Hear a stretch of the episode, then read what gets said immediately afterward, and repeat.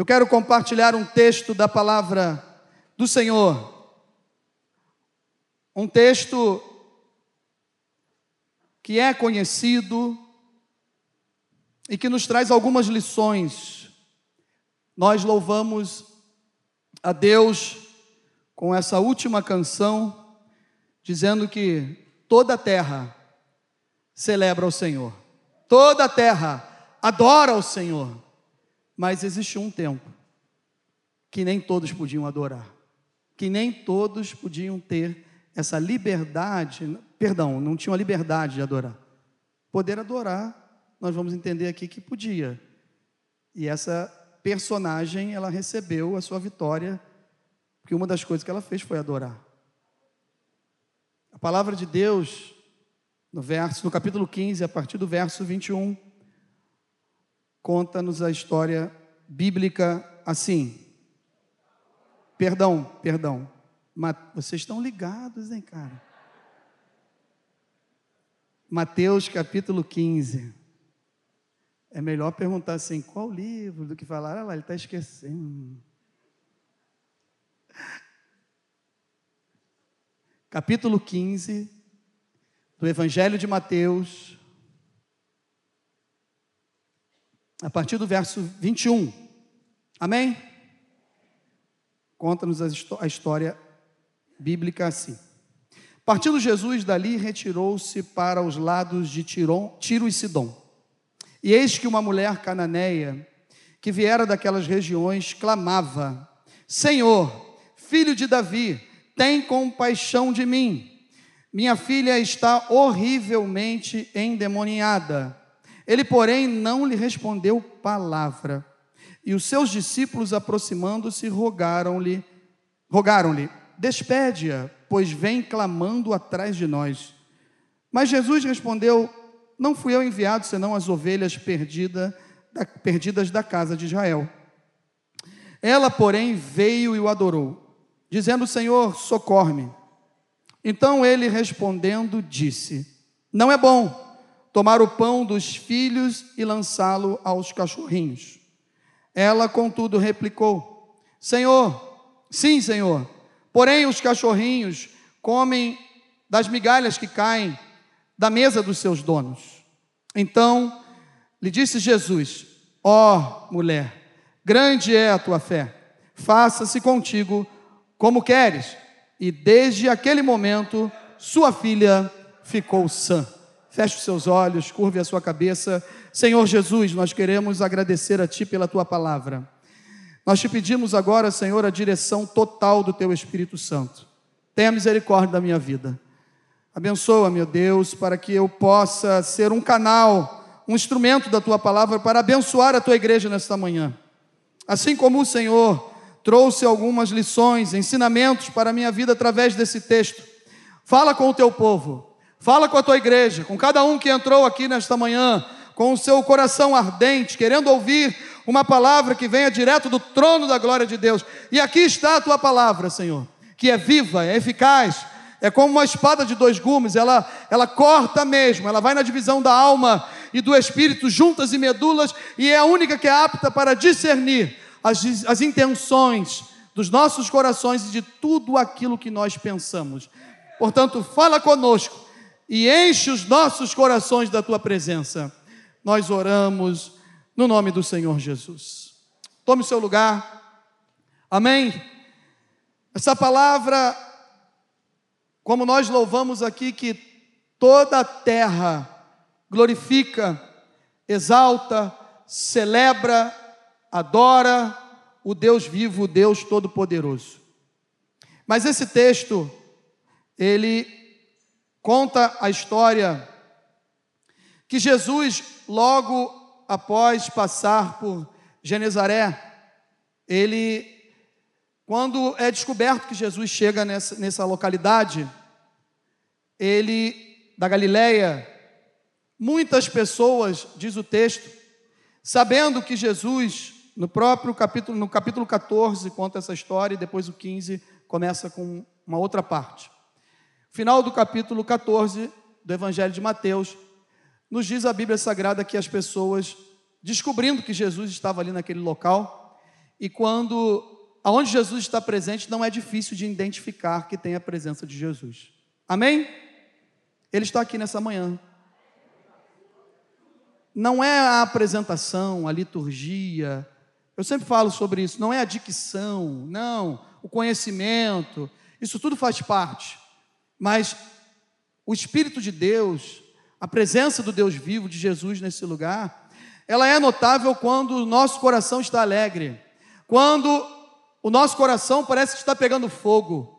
Quando nós louvamos a Deus e quando chega o momento da palavra, os nossos corações ficam abertos para ouvir a mensagem. Pode saber que isso e muitas coisas é a presença de Deus aqui nesse lugar. E aonde Jesus está presente, como conta esse texto do capítulo 14, as pessoas ficaram sabendo e logo levaram para lá muitos enfermos. E a Bíblia Sagrada nos conta que essas pessoas, se aproximando de Jesus, apenas tocaram nas vestes de Jesus e foram curadas, irmãos. A fé dessas pessoas que foram chamadas por alguém, alguém convidou, alguém anunciou, alguém falou: Ó, o Salvador, o Jesus de Nazaré, o Filho de Deus, ele está aqui em Genezaré. Vamos até lá e a circunvizinhança, todos que estavam próximos dali e que creram que poderiam ser curados, deixaram o seu, o seu trabalho, a sua casa, deixaram seus afazeres, a família, deixaram tudo em segundo plano e foram até esse local e receberam a sua bênção. Amém? Você pode ter certeza de uma coisa: quem não é religioso, que não bate ponto, que não de trabalho, né, para chegar no horário, quem não é religioso, que não vem ao culto porque ele precisa estar na igreja pelo menos uma vez por semana, quem não é religioso, que não faz nada por obrigação, quem não é religioso porque vem empurrado por alguém, saiba de uma coisa: abriu mão deixou alguma coisa para trás nessa manhã e escolheu a melhor parte, que é estar na casa de Deus, na presença de Jesus, aonde há cura aqui nesse lugar. Esse é o mesmo Jesus. Esse Jesus que estava lá, ele está aqui nessa manhã. E ele pode e quer nos curar. Eu preciso de cura. Você precisa de cura. A gente precisa apenas crer que Jesus está aqui no nosso meio. Bom, ao ouvir isso, alguns fariseus e escribas, como sempre, foram interrogar Jesus. Se eles não conseguiam erro, achar erro em Jesus, eles procuravam nos discípulos. E aí encontraram na tradição judaica um erro que para eles era muito grave. Olha, os seus discípulos, Jesus vieram interrogar. Começa assim o capítulo 15 dizendo que eles não lavam as mãos antes da refeição, eles comem de qualquer jeito, eles não se comportam, eles não, é, é, eles não, conforme a tradição judaica, conforme a lei, eles não obedecem essa parte da tradição, eles não fazem isso. E aí Jesus os chama de hipócritas e fala assim: e vocês? Vocês estão criticando os discípulos. Vocês também estão seguindo a lei como ela deve ser seguida? Vocês estão honrando o seu pai e a sua mãe? Se vocês estiverem falhando em apenas uma da lei ou dos mandamentos, vocês não estão com nada, vamos dizer assim. Não estão com nada com Deus. Ah, vocês são, sabe o que? Cegos. Vocês querem levar pessoas cegas a um outro lugar melhor. Sabe o que vai acontecer? Vão cair no buraco. E aí, os discípulos que não entendiam às vezes a, o que estava acontecendo naquele, naquela parábola, naquele momento, naquela mensagem de Jesus, falando da palavra de Deus, de como é, se cumprir a palavra de Deus na vida de uma pessoa realmente, porque só Jesus conseguiu cumprir a lei então, ele explica para eles o que era aquilo. Ele está falando assim: ó, sabe o que está acontecendo? Eles são cegos, eles não estão enxergando nada, eles não estão percebendo nada. e ainda estão levando outras pessoas com essa cegueira para um lugar horrível e eles vão cair todo mundo no buraco. Vocês entenderam agora? É isso que eu estou falando. E aí, quando passa esse texto, começa o texto que nós lemos a partir do verso 21, que diz o quê? Jesus se retirou, se retirou das terras de Israel, do território judeu, e foi para a fronteira. Na verdade, Marcos também escreve essa passagem. E Marcos nos dá um entendimento um pouco melhor de que Jesus não foi somente até a fronteira de Tiro e Sidom, e sim ele passou para o lado dos gentios. E chegando lá, ele tinha um propósito, mas na verdade, Jesus sempre teve estratégias para fugir, entre aspas, para se ausentar, vamos dizer assim, vamos usar uma palavra melhor, dos escribas e dos fariseus. Quando a pressão estava muito forte e não era ainda o momento certo, Jesus sempre, ou ele ia orar, ou ele ia para algum outro local, e quando Jesus se direcionava para esses locais, sempre com o propósito de Deus, de abençoar uma vida, de libertar pessoas, de curar pessoas, e assim continua acontecendo até nos nossos dias de hoje. Esta manhã é uma manhã de propósito de Deus. Amém? É uma manhã aonde tem a presença de Jesus. É uma manhã aonde nós chegamos aqui com coisas terríveis, com momentos é, assim que querendo desistir muitas vezes. Assim como essa mulher, que era uma cirofenícia, uma mulher cananeia, que era uma gentia, aonde Jesus começa a, a, quando chega nesse local, ela logo se apresenta e conta a história que nós lemos aqui, que ela fala qual era o seu problema, qual a sua dificuldade, o que, que ela estava enfrentando. Mas, irmãos, é interessante, eu vou falar daqui a pouco sobre o título dessa mensagem. É interessante que eu não sei como que eu iria me comportar. Quando eu comecei a ler esse texto mais uma vez, e preparar essa mensagem, eu fiquei pensando assim: qual seria o meu comportamento? É assim que a palavra de Deus tem que falar conosco. Quando nós estamos lendo alguns textos, nós precisamos o que? Mergulhar, nos jogar ali dentro daquele texto e falar assim: eu no lugar dessa pessoa, desse personagem aqui, qual seria a minha reação? Como eu ia sair dessa? E aí, conta a história que Jesus não deu atenção para essa pessoa que Jesus não dialogou, que até um certo tempo, que Jesus fica conversando apenas com os discípulos, porque os discípulos humanamente notaram que alguém estava ali, mas não se preocuparam com o problema daquela pessoa. Pelo contrário, para eles estava importunando. Eles falaram assim: ó, despede logo, dá o que ela quer aí, ó, e despede. Ela é muito chata. Acho que foi isso que eles falaram, né? Mas daí escreve de outra maneira. Olha, ela é muito chata, é uma mala, está atrapalhando a gente, já não chega aqueles escribas e fariseus que estavam lá, o Senhor já explicou, e agora quando a gente chega aqui, encontramos logo com esse crente chato, sabe aquele crente que é chato? Aqui na Maranata de Campo Grande não tem, fiquem tranquilos. Como fala o nosso pastor, não olhe para o lado. olhe somente para mim. Mas o interessante é que ela não desistiu. E aí eu fiquei pensando: será que eu iria ficar ali? Ou mesmo precisando de algo impossível, eu iria embora? E se ela vai embora, nesse primeiro contato, ela perde a sua bênção. Por que, que nós, às vezes, perdemos a nossa bênção? Por que, que nós, às vezes, não conseguimos insistir? Por que, que nós, eu e você, nós, todos que estamos aqui, por que, que tem áreas da nossa vida que quando nós temos um encontro com Jesus e elas ainda não são resolvidas, tem gente que vai embora. Quantas pessoas veio à minha mente quando eu estava lendo esse texto, que estiveram conosco e hoje já não estão mais. Em algum momento da sua caminhada, elas desistiram. No primeiro não de Jesus, elas desistiram. O título dessa mensagem é Os Benefícios do Não de Jesus. Somos acostumados, desde pequenos, a trabalhar com essa palavra não. e ela é muito difícil para nós. Uma criança de um dois, um, dois aninhos, quando ela é educada, está passando pelo processo de educação, né? Ela já enfrenta essa dificuldade.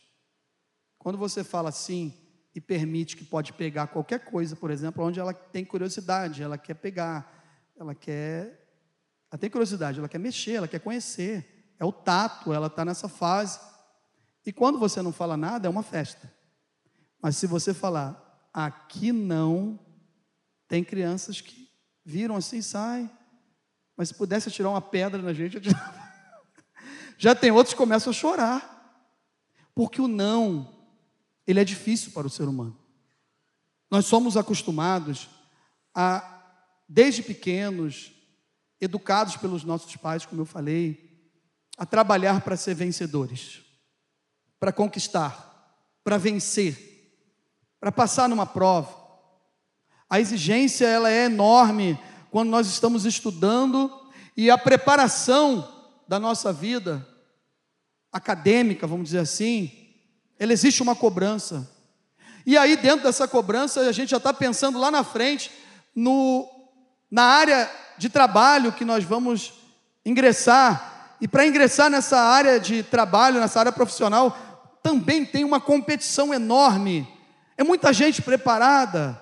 Quando vamos fazer um concurso, por exemplo, nem pense em ser somente aprovado na, nesse concurso. A gente já tem que pensar assim: quantos estão aqui desses mil, tantos mil pessoas, vão gabaritar essa prova? Você fica pensando assim: gente, tem gente que não erra uma, tem gente que erra duas, que erra três, não é, Gerson? E tem gente que. Hã? Você erra dez. Está melhor do que eu, irmãos. Se eu for fazer um concurso, eu não vou nem falar quantas eu vou errar, porque eu preciso me preparar. Mas essa competição, ela existe. Essa preocupação existe. E aí nós vamos buscando sempre o sim, sempre a resposta positiva, porque nós entendemos que é com a resposta positiva que nós vamos alcançar a vitória. E nem sempre é assim.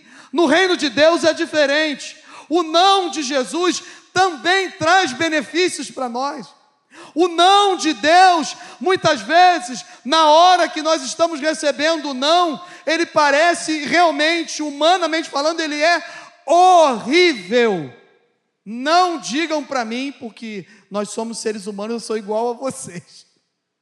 Se chegar e falar assim, e aí, posso fazer isso? Vou receber isso? Não. Ninguém fala assim, aleluia, glória a Deus. Não, muito obrigado por esse não. Não, você fala assim, amém, Deus sabe todas as coisas. Glória a Deus. Aí sai meio murcho. Já começa a orar. Senhor, me dá graça aí. Primeiro para perdoar aquela pessoa que me falou não. Me ajuda aí, Jesus. E você, a gente não é humano? Ser humano, amém? Estou sozinho? Amém acostumados com o sim. E aí nós pegamos algumas passagens bíblicas, como os ouvidos do Senhor não estão agravados, para que não possa ouvir a nossa oração, as suas mãos não estão encolhidas, né, para que não possa nos tocar. Se estiveres em mim e as minhas palavras estiverem em vós, pedireis tudo o que quiseres, e o meu Pai que está no céu, ele vai o quê? Vai conceder a vocês essa vitória. Bom, aí já começa a apertar, porque às vezes a gente não recebe algumas coisas. Claro, existe o tempo de Deus, mas também a gente não, as palavras de Jesus não estão em nós. A gente pensa que ela está, porque ter conhecimento da palavra é uma coisa, viver a palavra é muito difícil, já é outra. Então nós queremos o sim, sempre o sim.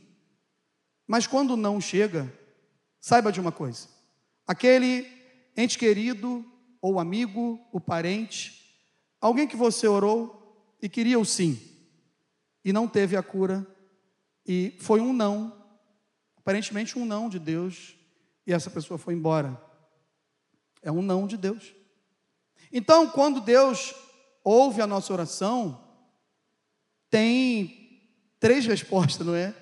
Sim, não ou espera um pouco. Mas o não, às vezes, ele desanima a nossa vida, seja ela em qualquer área, principalmente na área espiritual. Mas a palavra não, ela é de pouca aceitação para o ser humano de um modo geral. Independente da circunstância, o não é de difícil entendimento, ainda mais quando queremos aquilo que é lícito e temos a certeza que é o melhor para a nossa vida. Já viu quando você pensa assim, não, isso aqui é lícito e é o melhor para a minha vida. Mas pode ser que ali, a princípio, seja um não. E quando esse não veio, aí nós aprendemos através desse texto aqui qual foi o posicionamento dessa mulher cananeia. Por que o não de Jesus é o melhor para a nossa vida em determinados momentos? Aí me veio à mente, homem sempre pensa nisso, né? Me veio à mente quando eu tinha 16 anos. Não faz muito tempo, irmãos, faz pouco tempo isso. 16 anos. E aí, eu já dirigia. Erradamente, já contei isso aqui, né? Sem carteira. Gente, está indo para o Facebook. Pecados que Deus perdoou. Estava errado. E com 18 anos eu consegui tirar a carteira. Mas com 13 eu queria ter um carro, porque eu já sabia dirigir.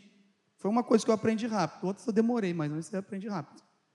E aí, eu fiquei pensando: será que com 13 anos, se o meu pai tivesse condições, ou eu recebesse uma herança, porque não trabalha ainda, só estuda, eu comprasse um carro, será que esse sim seria um benefício para a minha vida ou um prejuízo?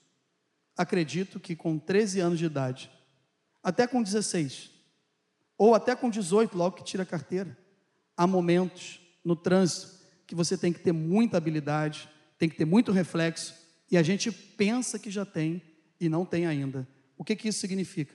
Que às vezes o não, em certos momentos da nossa vida, é o melhor presente de Deus.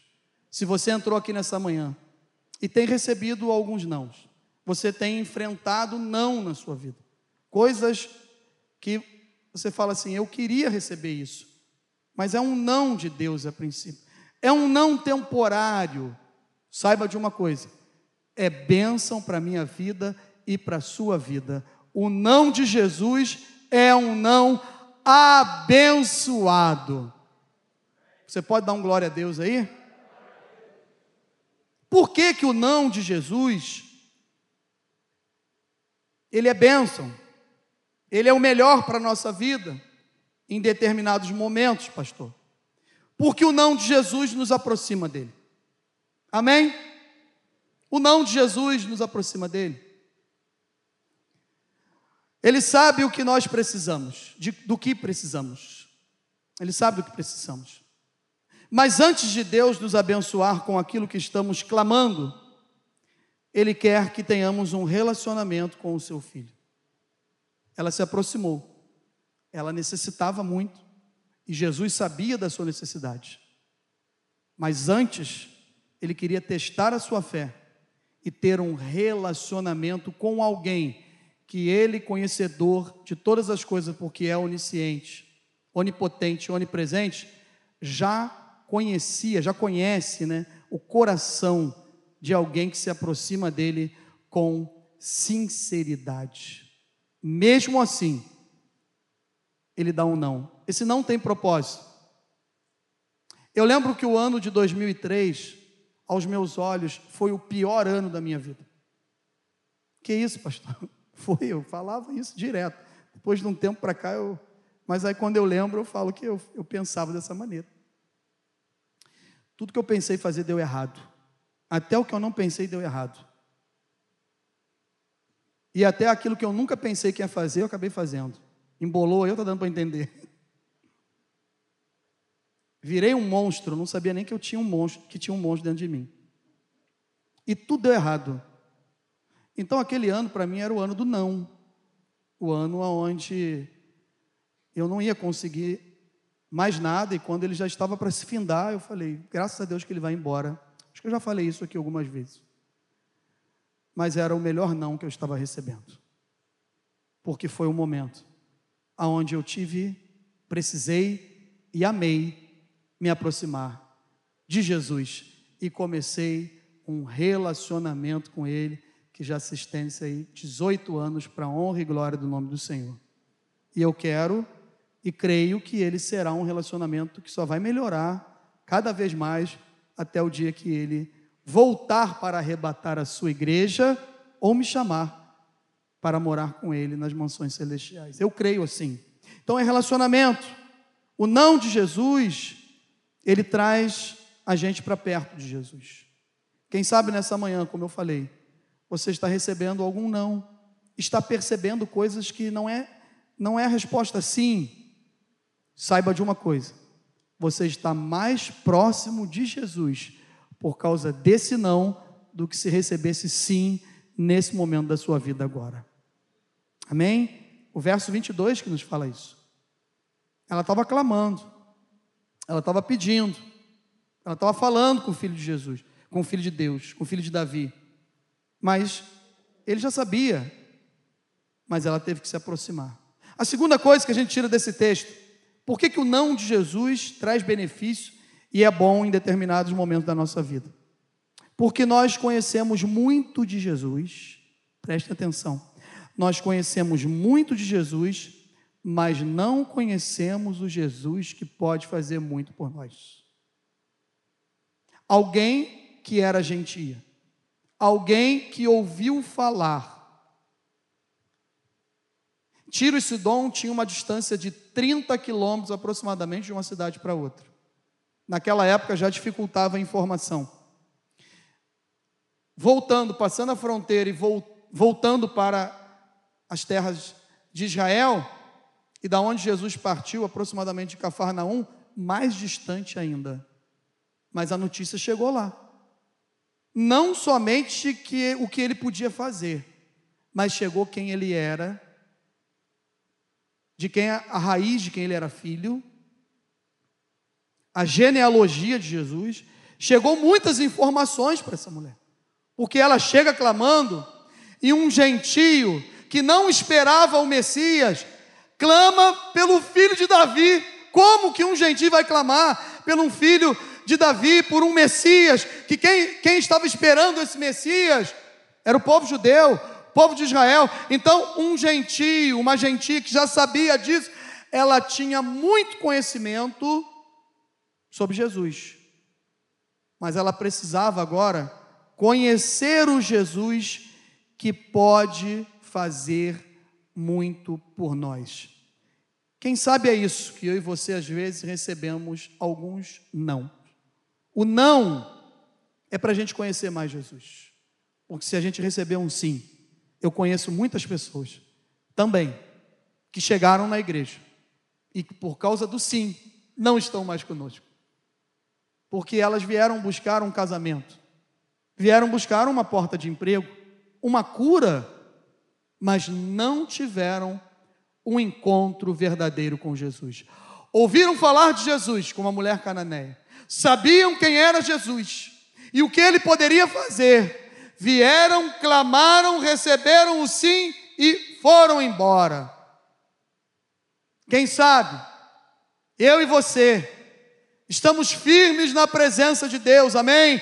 Firmes e constantes na presença de Deus, inabaláveis, trabalhando na obra do Senhor, sabendo que esse trabalho não é em vão. Por quê? Porque algumas vezes da nossa vida o não foi bênção de Deus para mim e para você. O não foi bênção. E aí, quando eu conheço, Oséias 6,3 diz assim: que nós precisamos conhecer e prosseguir em conhecer ao Senhor. A sua vinda, diz Oséias, ela é certa. A sua vinda, ela é certa. Claro que aqui ele estava profetizando a primeira vinda de Jesus. Ela é certa, do Messias, ele estava falando sobre isso. Ele vem, ele vem, assim como a alva é certa, assim como um dia vai amanhecer. Se Jesus, perdão, quem aqui tem certeza que amanhã vai amanhecer? O dia vai amanhecer, se nós vamos amanhecer, o dia vai amanhecer. reformulando. Amém? Entenderam agora? Então a gente pode pegar esse texto, claro, o contexto aqui é outro, mas aplicar agora aqui na nossa vida em relação ao seguinte: Jesus vai voltar. Amém? Você crê na volta de Jesus? E vai amanhecer outro dia. Claro que aí entra uma outra era, escatologicamente falando, mas ele vai voltar. E durante um tempo vai amanhecer. Vai amanhecer. Vai amanhecer. E vai descer uma chuva seródia, diz Oséias. E essa chuva vai fazer o quê? Vai fazer brotar na nossa terra. Essa chuva vai entrar no nosso coração. Deus vai trabalhar na nossa vida. E assim eu vou crescendo. Eu vou conhecendo. Por isso que eu, quando recebo o não de Jesus, eu vou conhecer mais Jesus. Eu vou buscar mais saber quem é Jesus. Porque o sim às vezes nos facilita. O sim às vezes nos faz embora. O sim às vezes nos faz ter uma vida religiosa. O sim muitas vezes faz com que o nosso fervor, o nosso temor e tremor por Deus não seja mais o mesmo. O sim muitas vezes ele faz com que a gente se afaste um pouco de Deus porque a gente está recebendo tantas bênçãos. Pastor, o senhor veio trazer uma palavra de derrota para a gente aqui, dizendo então que a gente tem que sofrer para vencer, sofrer igual um condenado. Não, eu quero, através desse texto, equilibrar, ser sal, dar um bom sabor nesse alimento, dizendo: Isso é para mim, em primeiro lugar, e para todos nós que estamos aqui. O sim, ele é maravilhoso, é bênção de Deus, mas o não de Jesus também é bênção para a nossa vida. Às vezes, quando recebemos o não, estamos iguais os discípulos, igual aos discípulos, quando Jesus estava lavando os pés deles, sem entender nada. Mas Jesus falou: O que faço hoje, vocês não vão entender. Mas logo ali na frente, vocês vão entender tudo. Então, se você orou, se você clamou, se você pediu, e a resposta tem sido não, ou tem sido um silêncio de Jesus, espere, é bênção para a minha vida e para a sua vida. É momento de esperar. E o interessante aqui também, que a pior coisa que tem, eu fiquei me colocando no lugar dessa mulher, falei, meu Deus, cara, que ensinamento. Já viu quando chega, duas pessoas estão conversando e elas ignoram você? Já aconteceu isso? E o pior, elas estão falando sobre você. e você percebe que estão falando. E quando você se aproxima, fala assim: rapaz, estão falando de mim, cara. E nenhum dos dois se dirige a você. Você olha assim e fala assim: é de mim. Então, eu estou ouvindo. Gente, eles não perceberam que eu estou aqui. Eles estão falando de mim. Quando Jesus fica em silêncio, ele está apenas conversando com os discípulos. Ele só conversou com os discípulos. Até esse certo momento ele não conversava com ela. Não. Primeiro que uma mulher, mesmo sendo judia, já era desprezada naquela época. Sendo da terra dos gentios, então pior ainda. Mas Jesus não faz acepção de pessoas. conversando com os discípulos. Senhor, olha só, despede essa mala aí, essa chata, despede logo, dá o que ela quer e deixa ela embora. Não para de Os discípulos acho que tinham problemas com alguém que clamava e gritava muito. Porque sempre que o texto aparece alguém clamando, gritando, orando e falando, filho de Davi, incomodava ele. Tira esse pessoal de perto de mim. Não sei, tem pessoas que são assim. Mas existia um silêncio de Jesus no diálogo com essa pessoa. Não existia diálogo, não, um silêncio. Mas ele estava falando só com os discípulos. Não, eu não vou. Eu não, é como se fosse assim: por que eu tenho que atender? Eu vou pegar o pão da vida, eu vou pegar o alimento. Eu sou o pão da vida, fui enviado. Mas eu fui enviado para os filhos de Israel. Então eu vou tirar o alimento, o melhor alimento, para dar para os cachorrinhos, para dar para os cães, porque essa palavra, às vezes a gente pensa que Jesus estava ofendendo a mulher cananeia. Não, era um, um costume, um dialeto uma, a palavra da época onde eles chamavam, né, os judeus chamavam os gentios de quê? De cães, de pessoas que eram fora do povo de Deus. Não tinha esse acesso ainda. Mas Jesus é aquele que quebra dogmas, regras. Jesus é aquele que quebra religiosidade. Jesus estava aqui testando a fé de uma pessoa que ainda não tinha acesso à fé do Deus Todo-Poderoso, do Filho de Deus, do Alfa, do Ômega, do princípio, do, do começo, do fim, daquele que é conhecedor de todas as coisas, mas Jesus estava ouvindo alguém que estava clamando. Às vezes o silêncio de Deus é assim, parece que Ele não está nos ouvindo, parece que Ele não está prestando atenção em nós, parece que Jesus só conversa com o meu irmão do lado, só o meu irmão do lado que presta atenção, só ele que ouve a voz de Jesus, só Ele que fala com Jesus. Eu falo e Ele não me escuta. Eu falo e Ele parece que não está nem aí para mim. Não, saiba de uma coisa: no silêncio, Deus está trabalhando por você. Deus está trabalhando por você, meu irmão, minha irmã, no silêncio, no silêncio, ninguém está percebendo, ninguém está vendo. Pelo contrário, os discípulos, a igreja reunida estava ali, e daquele lado ali eles acharam assim: dali não tem bênção nenhuma. Para lá não vai ter vitória de Jesus. É só para o nosso lado aqui. É só para a gente. É só para nós que estamos mais próximos de Jesus. Eu nem conheço essa pessoa, de onde que ela apareceu? Mas existe um silêncio de Deus. Mas Deus conhece o coração de cada um que está aqui nessa manhã, nesse lugar. Deus conhece quem é até um dos próximos pastores de Campo, um dos pastores de Campo Grande que ele vai levantar nesse lugar. Eu não conheço. Deus não me mostrou ainda. Mas vocês creem que existe mais gente aqui que será levantar? Amém? Deus já conhece esse coração. E parece que está lá num cantinho, em silêncio, porque a gente não viu ainda. Mas Jesus conhece o coração.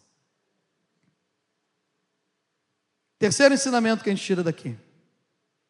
O não de Jesus nos ensina a falar com Ele como Ele quer e não do nosso jeito. Quando a gente recebe não de Jesus, aí nós começamos a com adoração. Em primeiro lugar, a nossa adoração muda.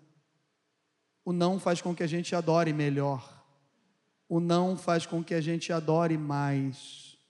O não não faz, o não, ele nos ajuda a não entrar no automático na casa de Deus e cantar mais um corinho e bater palma, porque faz parte do nosso culto. Do nosso culto não, do culto, perdão. Culto é para Deus, não é para nós. Então, quando o não de Jesus vem, eu adoro mais. Amém? Quando o não de Jesus chega, eu peço mais socorro e misericórdia para Ele. Quando o não de Jesus chega, eu não tenho vergonha de expor a minha situação e de falar: Senhor, dentro da minha casa tem um problema que é terrível. Foi o que ela falou. Ela abriu o seu coração, ela não teve vergonha, ela não perdeu a oportunidade de falar: Senhor, tem um problema terrível dentro da minha casa que precisa de libertação. Ela abriu o coração, ela falou a verdade. Por mais que Jesus, sabedor, conhecedor de todas as coisas, já sabe o que nós estamos precisando, nós precisamos ser sinceros com Ele. Amém? O não de Jesus faz com que a gente seja mais sincero com Ele. Sinceridade com Deus nos leva à vitória. sinceridade com Deus nos leva à vitória. A Bíblia diz o quê? Aquele que confessa e deixa, alcança misericórdia. Esta manhã é uma manhã de sermos sinceros com o Senhor Jesus. Falar para Ele, sabe o que? Senhor, eu penso essas besteiras. Senhor, eu penso assim do meu irmão e da minha irmã. Senhor, eu julgo o meu irmão e a minha irmã. Senhor, tenha misericórdia de mim. Eu preciso ser liberto disso nessa área da minha vida. Sinceridade com Deus. Quando nós somos sinceros com Deus e um para com os outros, Deus começa a fazer algo diferente na nossa vida. A árvore, ela não é conhecida porque ela é bonita. A árvore, ela não é conhecida porque tem uma aguinha.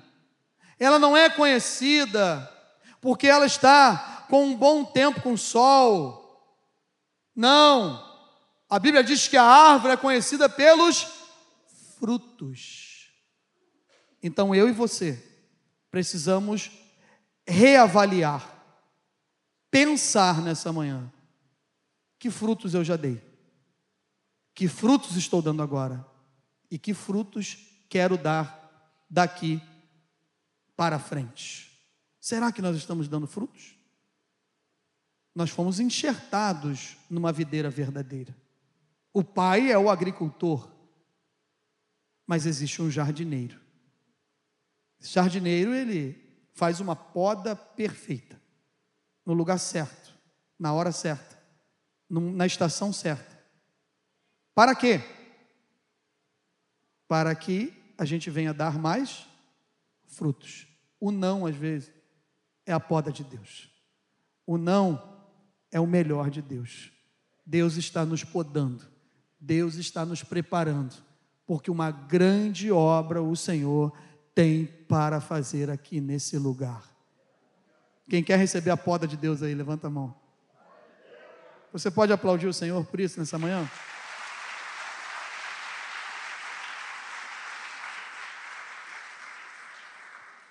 Tem mais um benefício: o não de Jesus faz a gente reconhecer coisas importantes no reino de Deus. A palavra de Deus fala conosco aonde precisamos mudar, só que nós não queremos ouvir. Mas a palavra de Deus sempre fala conosco. E aí eu começo a reconhecer coisas importantes. A mulher canané reconheceu sua condição de estrangeira. Ela reconheceu. Quando Jesus está falando com os discípulos, não com ela ainda, com os discípulos. Falando, ó, respondeu Jesus, não é isso que o texto diz? Respondeu os discípulos, porque eles falaram que era para atendê-la. Respondeu aos discípulos dizendo que não era correto, não era digno, não era o certo, não foi para isso que ele veio, até aquele momento, não era para, não era a hora certa de fazer o quê? De pegar o melhor alimento, o pão da vida, que é o próprio Senhor Jesus, o Messias, o Senhor, o Salvador, o Rei dos Reis, aqueles que veio, aquele que veio para os seus, os seus não receberam. Esse aí não era correto tirar dos filhos de Israel e dar para quem? Para as ovelhas perdidas, para os cachorrinhos, para os cães, que os judeus chamavam, como eu já falei, de cães. Lá em Apocalipse diz: os cães e os feiticeiros ficarão de fora. Então, todo aquele que hoje seria os gentios, cães, que não vão adorar a Deus, são feiticeiros, que não vão se curvar, que não vão se converter, que não vão entregar a sua vida, são chamados de cães. E aí ela reconhece a sua condição. Quando ela, quando ela entra de novo em ação, ouvindo o que Jesus estava falando, e ela responde o seguinte: Senhor, eu sei que é assim. Eu já entendi que é assim. Tudo bem mas na minha terra acontece alguma coisa aí.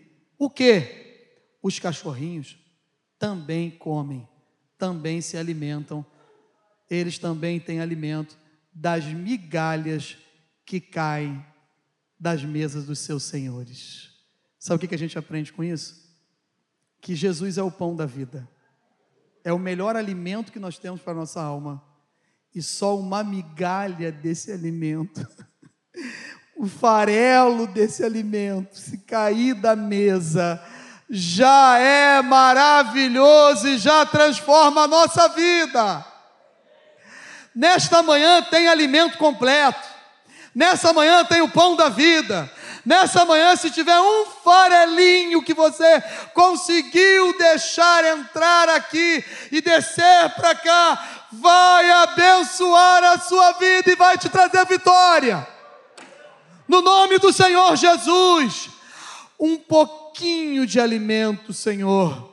Eu posso ser um cachorrinho, uma cachorrinha, não tem problema, eu reconheço a minha condição. Miserável, eu sou pecador, eu sou falho, eu sou errôneo, mas eu preciso de Ti. Foi isso que ela clamou, foi isso que ela pediu, foi isso que ela falou para o Senhor, foi isso que ela disse. Quem que nós não somos merecedores daquilo que nós recebemos do Senhor. Não, não somos merecedores. Pode ter certeza disso. Até aqui nos ajudou o Senhor. Se eu cheguei até aqui, é porque Deus quis, porque eu não sou merecedor. Podem ter certeza, eu tenho certeza vacilão como eu sou, eu tenho certeza que foi Jesus e que está sendo Jesus e que vai continuar sendo Jesus. E eu vou reconhecer sempre que não sou merecedor, mas eu creio e tenho convicção que o chamado foi dele.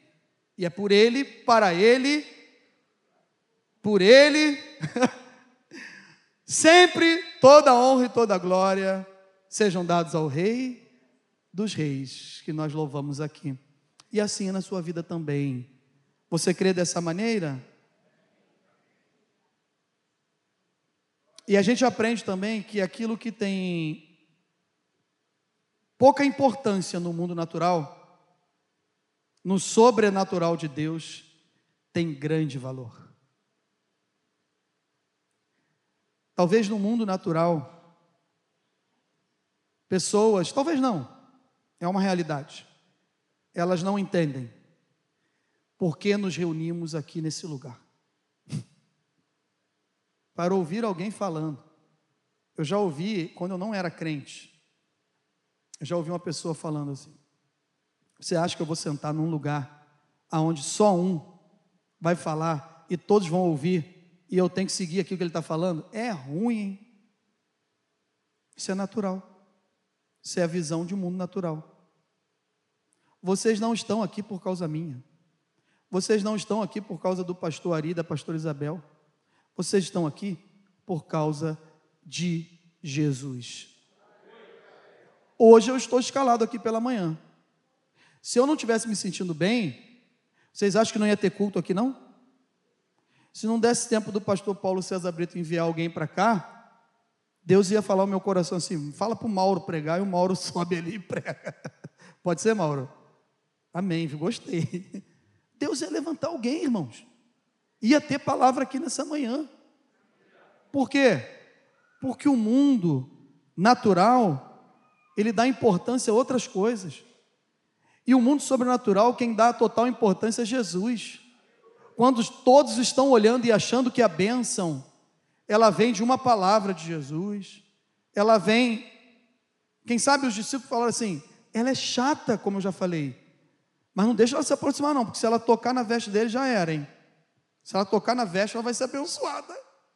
Parece sempre tem alguém torcendo contra, né? Jesus desde aquela época. Parece, né? Conjecturando. Não está no contexto aqui desse texto. Mas parece sempre tem alguém torcendo contra. Irmãos, há poder no sangue de Jesus. A gente tem que estar ligado no sobrenatural de Deus. A gente não pode ter visão natural do mundo aqui dentro, não. Aqui é coisa de Deus, aqui é coisa séria. é coisa de milagre, de transformação, é sobrenatural de Deus. Aonde com pequenos acontecimentos, pequenas coisas, aonde existe a sensibilidade do Espírito Santo de Deus, o irmão está sendo abençoado. A irmã está sendo abençoada. E eu estou julgando. Com os meus olhos, com meus pensamentos. Não vai dar certo, não. Aquilo não é de Deus, não. Ah, dali. Dali não sai coisa boa, não. E Deus está fazendo uma grande obra, trabalhando, levantando, dando uma nova oportunidade, trazendo vida para relacionamentos, trazendo cura, restauração. É Ele que faz tudo. Jesus já tinha operado esse milagre aqui. Jesus já tinha dado a bênção para essa mulher. Só tinha que esperar o tempo chegar. Mas desde o começo, quando as atitudes dela foi se aproximar para ter relacionamento, querer conhecer mais, sendo sincera com Jesus, confessando a sua condição diante de Jesus, nesse trâmite todo aí, ele já sabe que vai abençoar. Ele já conhece. Eu e você precisamos enxergar um palmo na nossa frente, nem depois dessa parede aqui. Agora Jesus, ele já está sempre vendo todas as coisas. Os olhos do Senhor estão sobre toda a terra. E ele está aqui nessa manhã. Vamos ficar em pé em nome de Jesus? Amém. ela reconheceu Jesus como Senhor. Ela reconheceu Jesus como Senhor. Ministério de louvor, por favor. E uma das maiores dificuldades que nós crentes temos é isso. Sabia? O crente significa aquele que crê, né? Quem crê em Deus aqui? Levanta a mão. Quem crê em Deus?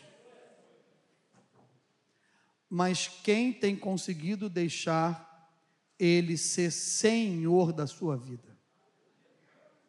Aí já é mais complicado. Porque há momentos que nós, como abriu o culto nessa manhã, abrimos o culto nessa manhã. Salmo 37, 5 diz o quê? Entrega o teu caminho ao Senhor, confia nele e o mais ele fará. Entregar já é difícil.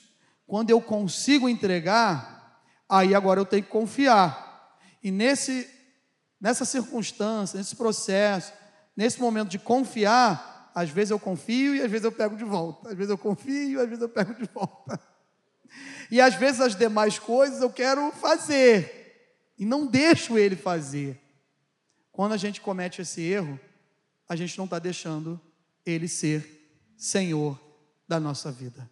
A mulher cananeia também, dentro desses ensinamentos, que o não de Jesus trouxe benefício para ela, irmãos.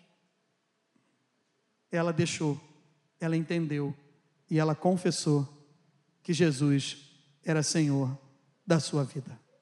E só tem, só tem duas passagens bíblicas, duas passagens na Bíblia que Jesus usa esse termo. Vocês sabiam disso? Nem eu, estudei ontem e descobri. Ó oh, mulher, grande é a tua fé faça-se contigo como queres.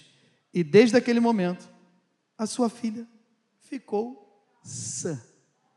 O texto não disse ela trouxe, estava lá. O não de Jesus nos traz crescimento espiritual. E como pessoa também. A fé em Jesus aumenta conforme o tempo que nós temos com Ele. E aí entra uma pedreira para a gente concluir. Nós temos tempo para tanta coisa, irmãos. E como crente, a gente está a semana toda agitado para lá e para cá e falando, sabe o quê? Eu estou com Jesus, eu sou de Jesus, Ele é comigo, Ele é meu Senhor, eu oro todos os dias, eu leio a Bíblia todos os dias. Não, Ele está junto comigo, Ele está aqui no meu coração. Jesus não precisa, eu não preciso estar na igreja, aqui dentro do meu coração Ele está meu. Será que a gente tem tempo realmente com Ele? Tempo com Ele, irmãos? é com qualidade. Tempo com Jesus é dedicação, é envolvimento, é relacionamento. Eu queria concluir dizendo o seguinte: o tempo que a mulher cananeia teve com Jesus aumentou o seu relacionamento e a sua fé. Quem sabe nessa manhã você precisa aumentar o seu relacionamento e a sua fé com Jesus. Você precisa dar mais tempo para Jesus. Um domingo por mês, durante uma hora e 45 minutos, uma hora e 40 minutos, será que é suficiente? Vai passar fome a semana toda. Vamos comer hoje, está combinado, ao meio-dia, saímos daqui, vamos almoçar, todos nós, amém? Domingo que vem a gente volta e almoça de novo. Ninguém vai se alimentar com nada. Combinar? Semana que vem entra quatro aqui, quase tropeçando. E os outros já ficou todo mundo pelo caminho. Não tem como. E já teve vários sepultamentos. Está repreendido em nome de Jesus. É só para a gente ter noção do que o tempo com Jesus pode causar na nossa vida. Sabe o que, que o tempo com Jesus causa? Libertação.